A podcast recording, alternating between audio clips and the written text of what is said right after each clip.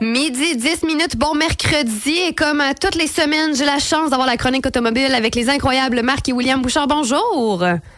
Bonjour. Bonjour. Comment allez-vous, messieurs? incroyable. Ben, écoute, Un peu sous le choc des incroyables. J'étais vraiment content, là. Ça je voulais booster votre énergie, là, parce que là, on est un trio euh, maintenant. Donc, euh, ça prenait une dose d'énergie de plus.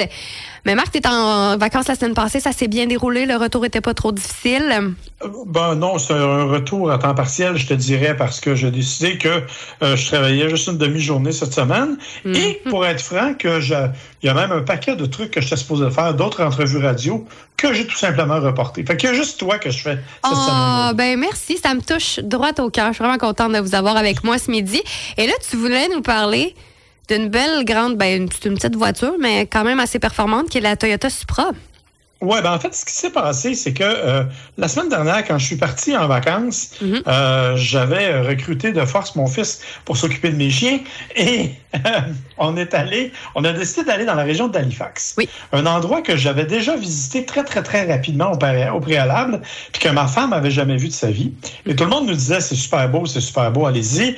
Alors, on a décidé d'y aller. Mais évidemment, j'avais pas tant le temps ni le goût de me lancer faire les 15 heures de route Oui, c'est quand même une, me- une ride. Ouais, Alors, on s'est organisé. J'ai booké une voiture de presse là-bas. Et je me suis dit, on va voir qu'est-ce qu'on peut faire. Alors, on est arrivé là-bas et au bonheur, la voiture de presse qu'on nous avait réservée, c'était la Toyota Supra. Ça fait, c'est ça. Tu peux pas te faire comme, ah, c'est vraiment plat d'avoir fait toute cette route-là pour essayer ce véhicule, tu sais. Non, exactement. Surtout que les routes sont bien laides là-bas. En puis, plus. tu sais, là, c'est ça. Euh, mais honnêtement, j'ai été très surpris. Euh, parce que la Supra, c'est d'abord une voiture sportive, Oui. on le sait. Euh, les vrais puristes sont choqués parce qu'ils disent que c'est pas une vraie Supra. Ça devrait être une BMW Z4. C'est vrai que c'est le même véhicule, à peu de choses près.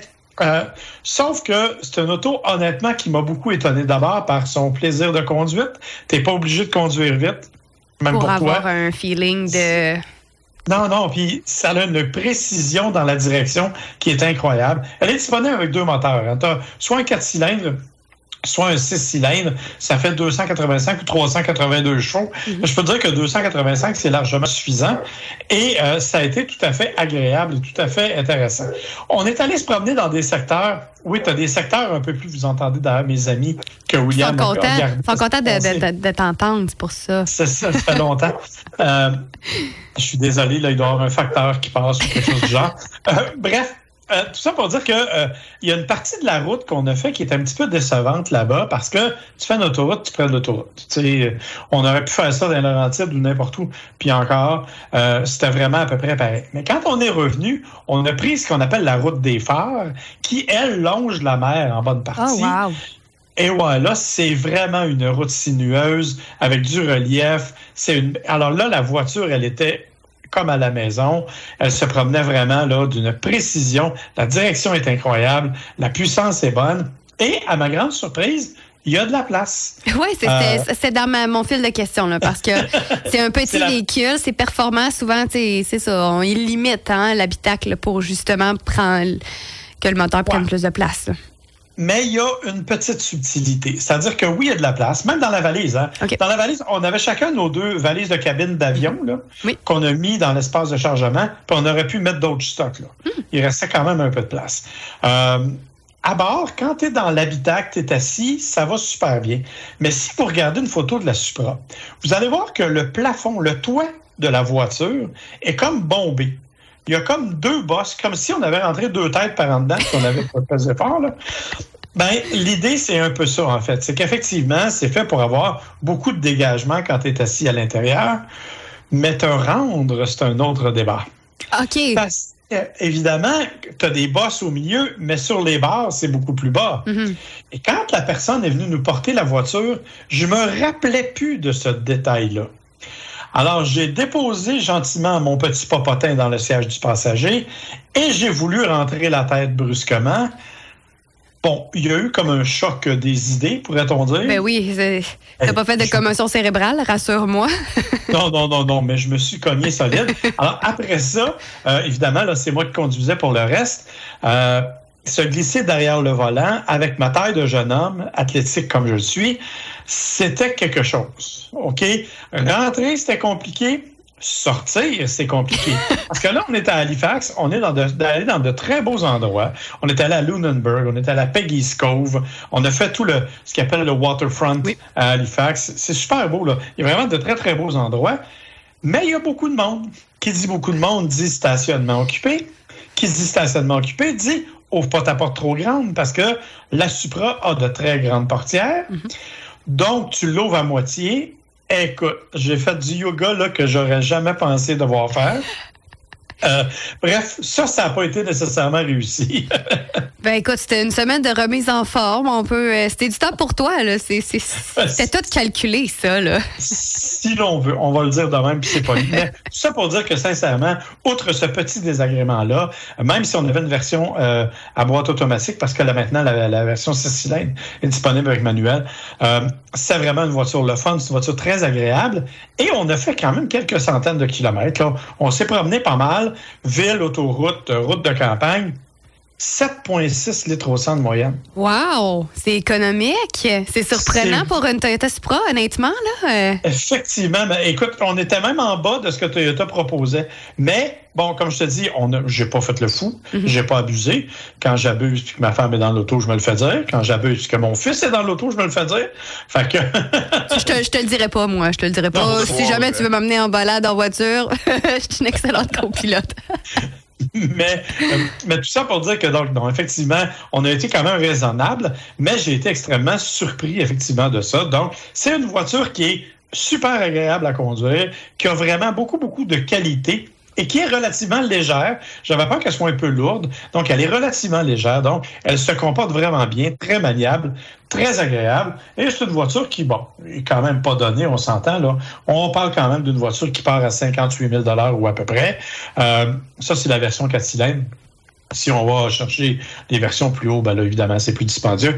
Mais honnêtement, euh, c'est vrai que oui, la BMW, la finition est un peu différente mais dans l'ensemble, c'est une voiture que je que j'avais déjà essayé sur la piste, mhm. OK?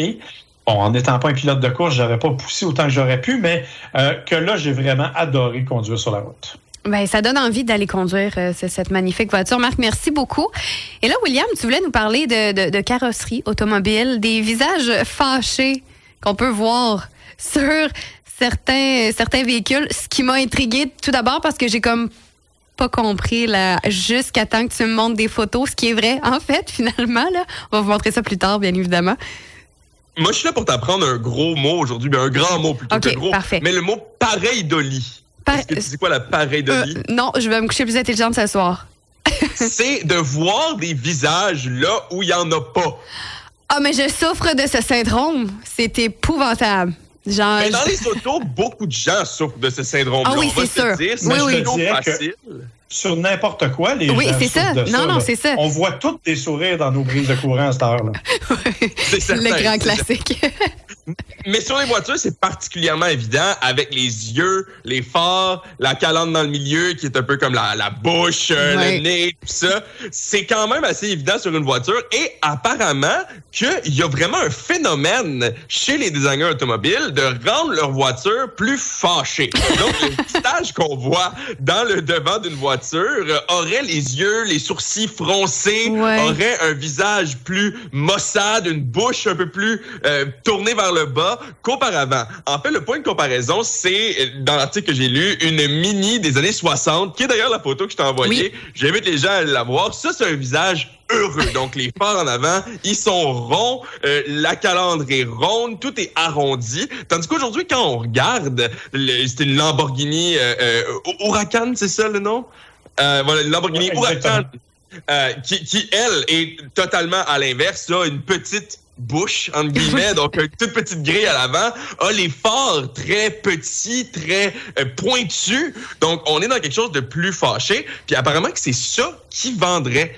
Parce que dans une petite... Euh, désolé, vas-y. Non, mais parce que c'est plus agressif, j'imagine. Ça, ça donne le côté peut-être plus performant. C'est souvent ce qu'on va retrouver chez des véhicules qui roule vite, que quand tu pèses sa pédale, ça répond, puis que c'est performant aussi. Là. si on parle juste de la Lamborghini, on s'entend juste pas ta, ta voiture pour aller faire l'épicerie. c'est ce que le EFS Consulting Vienna a également conclu ah. sur une... Bon, c'est tout petit, c'est 40 personnes, 20 hommes, 20 femmes, mais euh, malgré tout, c'est quand même une petite étude où il y a exactement cette tendance-là chez les gens qui a été démontrée, où on associe euh, effectivement avec l'agressivité, avec la puissance, avec le dynamisme, et on aurait plus tendance à aller vers des voitures qui ont un devant fâché qu'un devant heureux, et ce serait même ce qui causerait des voitures comme la Prius à se faire niaiser parce que c'est des voitures faibles, parce qu'ils ont un visage trop heureux. on classe comment, excuse-moi, on classe comment les gens qui mettent des cils sur leur voiture? Ça, ça se classe pas, ça c'est non. En catégorie. Ça c'est non. Faites pas ça, les gens, s'il vous plaît. Hors S'il vous plaît. Non, non, non, non, non. Je suis sûre que les gens sondés dans les 40 personnes n'avaient pas de cils sur leur phare. non. Mais c'est quand même intéressant de savoir qu'on peut faire une espèce de, de, de physiognomonie, un autre euh, grand mot. Euh, euh, juste en regardant une voiture, instantanément, on a une idée quant à sa personnalité. Quand, on va se dire, une voiture, ça n'a pas réellement de personnalité comme un humain peut l'avoir, mais on lui donne des qualités puis des émotions quand c'est juste du métal. Moi, je trouve ça quand même un peu impressionnant. Il y a des gens qui donnent des noms à, des, à leur voiture aussi. Hein. C'est un peu le même phénomène.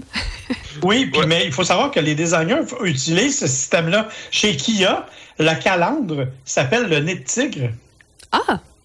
Bon. C'est volontairement pour faire l'appellation avec le félin méchant. Mm-hmm. On s'entend que dans le cas d'une Kia Forte, ça s'applique un peu moins, mais euh, il, il s'appelle quand même le nez de tigre. Ah, ben, Colin, c'est intéressant tout ça. pour vrai, je vais regarder ma voiture tantôt d'un tout autre œil. Surtout qu'elle a une petite graphique là en bas, là, sur le bumper. Là, je, ça, c'est les, aléas de la vie. Mais... On va l'appeler la balafrie maintenant. C'est ce que tu veux Ouais, ouais. Scarface. C'est un, petit pirate blanc, mon véhicule en ce moment. Mais merci beaucoup, euh, euh, messieurs. Je vous pose la question suivante en terminant parce que c'est ma question du jour et ça fait du sens avec la chronique automobile. Avez-vous déjà eu un ticket de vitesse? Oui. Non. Ah! Non, jamais. Ah, je suis gentil sur la route. J'ai déjà eu un ticket parce que le gouvernement n'avait pas envoyé mes papiers pour renouveler ma, mon, euh, ma, voyons, ma plaque. Ça, ça m'est déjà arrivé. Mais ça compte pas, c'est pas de la vitesse. Mais j'ai trouvé un article qui mentionnait les pires excuses qu'on peut donner aux policiers pour éviter un ticket. Puis je voulais savoir, c'était quoi la vôtre, mettons? Qu'est-ce que vous diriez pour éviter d'avoir un constat d'infraction?